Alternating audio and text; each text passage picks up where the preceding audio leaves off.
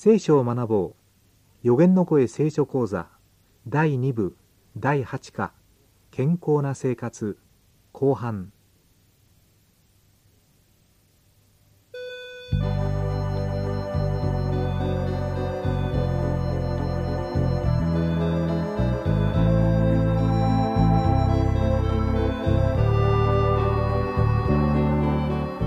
お元気ですか？川越勝です。こんにちは杉美恵です。聖書を学ぼう。この番組は光とともにでおなじみの川越さんと私で皆さんとご一緒に聖書の世界を覗いてみたいと思います。テキストに無料の聖書講座を使いますのでこの機会にぜひあなたも始めてみてはいかがでしょうか。全24課で聖書を分かりやすく解説しています。この番組では1課分を2回に分けて進めていきますので1課分ご一緒に学ばれましたら聖書通信講座係まで答案用紙をお送りください。次の課をお送りします。また聖書講座は AWR のホームページ上でも同時進行で学べます。テキストお申し込みの宛先など詳しいことは放送の最後にお知らせしますのでメモのご用意をなさってお聞きください。それでは今日のテキストに早速入っていきましょう。今日は聖書講座テキストの第2部第8課健康な生活後半です。それではいつものようにテキストまた聖書をお持ちの方はご準備ください。日本聖書協会発行の聖書には口語訳聖書と新共同訳の聖書がありますがどちらをお使いくださっても結構です。さて今回は、えー、神様からいただいた体その健康の法則についてですね、えー、4番休息というところに入っていきましょう。テキストは6ページです、まあ、私たち一日学校に行くなり仕事をするなり、まあ、いろいろな活動をしていくわけですけれどもその中には休みが必要ですよね。働きっぱなしではですねこれはやっぱり体に毒ですよ、まあ、もう体を害していくというのは目に見えているわけですけども、まあ、そのや休みを取るという中には食事をする時間とか、えー、睡眠時間、まあ、一般的には7時間とか8時間寝た方がいいと聞きますけれどもね、まあ、そういう時間が入ってますから休息というのはとても大事な時間だと思います、えー、さて神様がね世界を作られた時に、えーまあ、最後に人間を作られたわけですよね、はい。えー、そのことが、まあ、旧約聖書の創世記に書いてありますけれども、えー、6日間で作られてそして次の日をですね神様が休んでおられるわけです。そうですね。でその休みの日については安息日っていうふうに書いてあるんですね、うん、安息、えー、安らかに息をする。つまり休みの日なんですけれどもね、はい、でこれがねあのー、1週間が7日間でその7日目が休みというところが面白いと思うんです、うん、つまり人間にはね心と体の休みが必要なわけです。はい、それがね30日に1日あるいは20日に1日ではなくて7日の中の1日になっているわけですね。うんですねですからね1週間の中の1日休むというのはこれは聖書にスタートがあるわけですけどもではそこを聖書から見ましょうか。はい、旧約聖書出エジプト記20章8節9節11節です。102ページになります。新共同訳の方は126ページです。出エジプト記20章8911安息日を覚えてこれを生とせよ。6日の間働いてあなたのすべての技をせよ。主は6日のうちに天と地と海とその中のすべてのものを作って7日目に休まれたからである。それで主は安息日を祝福して生とされた。人間を作られた人間のことを一番よくご存知の神様が1週間に1日は休むという制度をですねここで残しておられるわけですね。でさてね1週間に1日だけでよろしいですか？そうですね、まあ、できればあの仕事にすごく集中していてで、まあ、1週間ぐらいこうボーンと夏休み取るってこともありますけれどもあの勉強にずっと集中しているのではなくてある程度こう期間を置いて離れるっていうことも必要だと思いますね。まあ、1週間の中では1日ですけれども1年間の中にはねまとまって休みを取るっていうのがまあ1回か2回あるといいんじゃないでしょうか。そうですね、うん、リフレッシュにもなると思いますね。それではその次えー5番は運動ですけれども運動が健康に良いということは皆さんよくご存知のことだと思いますので6番の食事にちょっと飛んでみましょう、えー食事についてもまた聖書にはいろんなことが書かれてありますけれども、えー最初に神様が人間を作られて与えてくださった食物というのは何だったでしょうか？それが聖書に書いてあるんですよね。はい。えそれでは聖書の一番最初、創世記の一章29節をご覧ください。口語訳聖書は2ページになります。新共同訳の方も2ページです。はい、お願いします。はい。え神は言われた。見よ、全地に生える種を持つ草と種を持つ実をつける木をすべてあなたたちに与えよう。それがあなたたちの食べ物となる。えーここに出てきたものは、わかりやすく言うと、えー種を持つ草と種を持つ実をつける木ですから、穀物とか、あと、喧嘩類、あのナッツ類ですね。はい。あとそれから果物ですね。果物ですね。うん、これが最初に人間を作られた時に与えられた食物ですね。でさてねあのエデンの園で与えられたものが同じものが今日私たちが手に入れることがでできるならばこれが一番いいわけですよ、うん、まあ、でも環境は変わっているし人間はどんどん品種改良しますからね。そうですね。から、まあ、同じとは思えないですけれども、はい。もし同じものが入るならば人間を一番よくご存知の神様がこれが食物ですと与えたからね。これが一番いいと思います、うん。えー先ほどね、えー人間が作られた時に神様が与えられた食物のことが書いてありましたけれども、はい。えー創世記の3章を見ますとアダムとエバが罪を犯して、えー罪の侵入後食生活について少し書いてあるんですよね。そこを見ましょうか、はい。えー3章の1718節です。4ページです。創世記3章1718さらに人に言われた。あなたが妻の言葉を聞いて食べるなと私が命じた木から取って食べたので地はあなたのために呪われあなたは一生苦しんで地から食物を取る。地はあなたのために茨とアザミとを生じあなたは野の草を食べるであろう。えー罪を犯してからですね、えー地はあなたのために茨とアザミとを生じと書いてありますから、えーそれ以前はなかったんでしょうねこういうものはね。うん、そうかもしれませんね。でその後にねあなたは野の草を食べるであろうというふうに書いてあります。ですから3章で野菜とか野草が加えられていますね。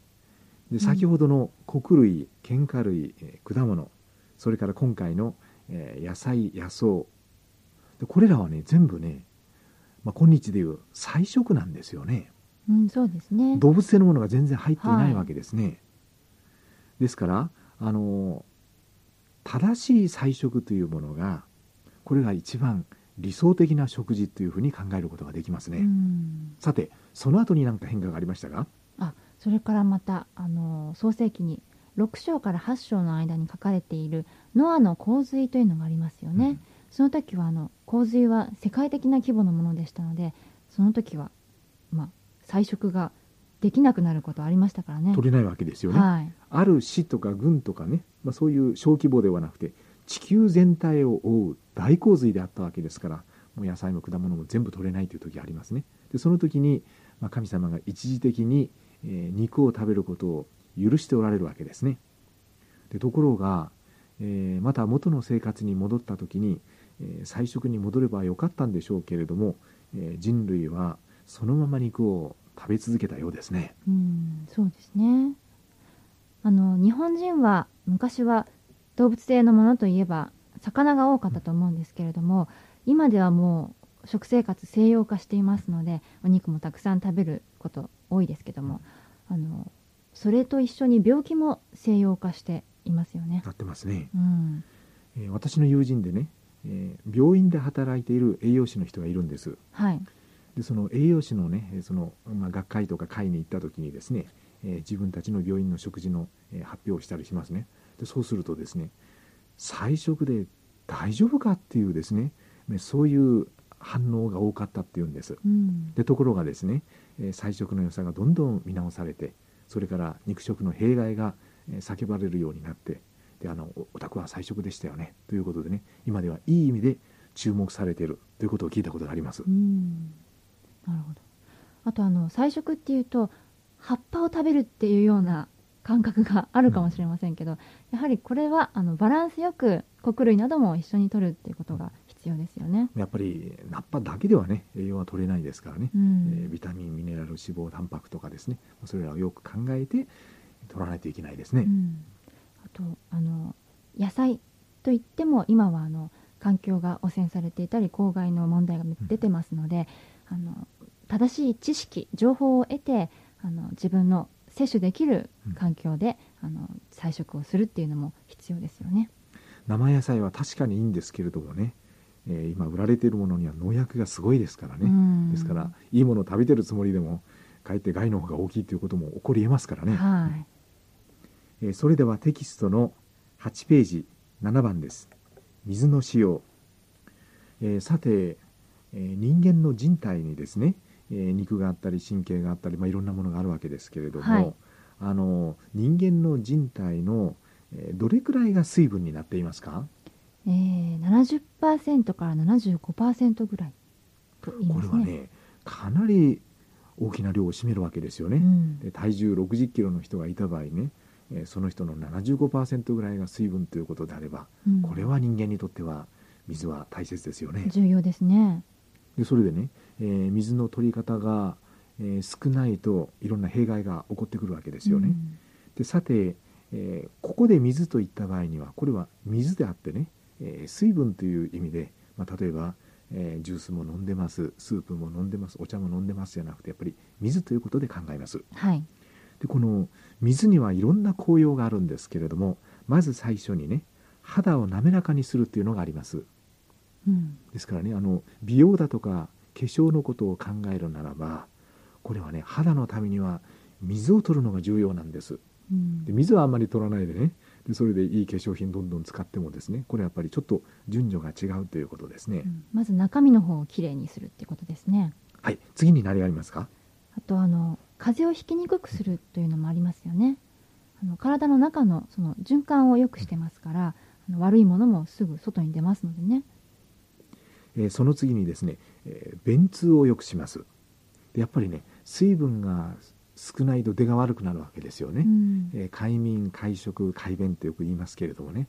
やっぱり出すためにですね、えー水分を取っておくこと。これも重要ですね。はい。その次に食欲が増すっていうのがあるんです。でこの場合は特にねあの食感に、えー水を飲んでいた場合ですでその食事の食事の時間が近づくとですね、はい。あのより、えー食欲が増すというのがありますね、うん。でこれね食事中にはガブガブ水は取らない方がいいんです。これやっぱり胃液を胃液を薄めますからね。はい。それからですね、えー心が穏やかになるとか。で最後にこういうのもありますね。タバコの欲求が減るんです。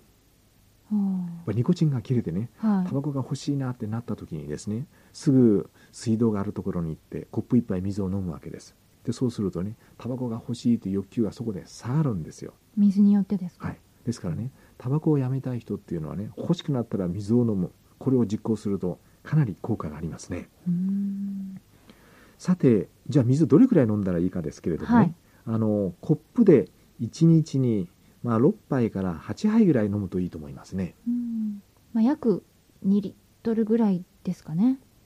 うん、ちょっとそこまではないかもしれないですけれどもね、はい。あのーこの場合ですねできたら夕食までに飲むのがいいと思います。つまりね夕食後にえー水どんどん飲みますとやがて夜間にトイレに行きたくなるわけですよ。ですからね、まあ、それはない方がいいでしょうからね。あのー朝起きてすぐ、えーコップに2杯ぐらい飲む。あのこれはいいですよ。うん、なんかあの起きたらすぐの時には体がすごく水を補給しなくてはいけないということを聞いたことがありますね。でこれあのやっぱり、えー良い水の必要がありますねで最近、えー水道の水はやっぱりあまり望ましくない場合もありますからね、うんですから、まあ、できるだけ良い水を手に入れてそして飲まれると健康のためにいいですよはい。それでは最後ですが8番心の平安ですね。今までは直接体に関することでしたけれどもその体は心とつながっていてお互いに影響し合っているものですので体の管理プラス心の管理も必要ですねえそれではそれに関して聖書からお読みしましょう旧約聖書信玄の3章をおお開きください新共同訳の方は993ページです。口語訳では882ページですそれでは、信玄3章の7節と8節を読みします。自分自身を知恵あるものと見るな。主を恐れ、悪を避けよ。そうすれば、あなたの筋肉は柔軟になり、あなたの骨は潤されるであろえーこちらでちょっと8節を読んでみますねう。はい。そうすればあなたの身を健やかにしあなたの骨に元気を与えるうん、口語訳は元気を与えるですか。でさてねこういうふうになるのは、えーどうしたらかっていうのはね7節にありましたように自分を見て賢いと思ってはならない。主を恐れて悪を離れよ、まあ、主というのはいつも言いますけど神様のことですね。はい。神様を恐れて悪から離れなさい。そうすると身は健やかになり骨は元気になりますよ。というね非常に面白いことが書いてありますね、はい。ではその次は信玄の4章です。20から22884ページです。新共同訳の方は995ページです。信玄4章20節から。我が子よ私の言葉を心に留め私の語ることに耳を傾けよ。それをあなたの目から離さずあなたの心の内に守れ。それはこれを得る者の命でありまたその全身を健やかにするからである。でここにもね全身を健やかにするっていうのが書いてありますけども神様の言葉を心に留めて耳を傾けてそして守りなさいと。そうすると全身は健やかになりますよ。というのがありますね、はい。聖書の中にね、えーいろんな健康の原則があったりしますけども、えーそれらを守っていったりすると健やかになりますよ。というわけですね、うん。えーそれではもう一つお読みしましょうか。17章の22節。えー新共同訳の方は1013ページです。口語訳は901ページです。17章22節をお読みします喜びを抱く心は体を養うが霊が沈み込んでいると骨まで枯れる。あの翻訳の仕方でね、えーちょっと漢字が違うなと思いますけどもこちらはこのように訳してありますね。心の楽しみは良い薬である。魂の憂いは骨を枯らす。心の楽しみは良い薬ってありますよ。はい。あのたくさんのお金を持って持っていてですね。でもやっぱり辛い悲しいあまりお金はないんだけれどもね。もう楽しさがある。でそうするとその心の楽しみは良い薬っていうふうにありますのでね、はい。まあ心と体がつながっている。お互いに影響し合っているということですね、うん。えぜひ皆さんも私たち一人一人を愛してくださっている神様に信頼して喜びの生活また健やかな生活をお過ごしください。さて今回は健康の法則の中の4番休息から8番の心の平安までを学びましたけれどもそろそろお別れの時間です。次回はテキスト第2部第9課教会生活前半を見ていきます。聖書を学ぼう。お相手は川越勝と杉美恵でした。ではまた次回お会いしましょう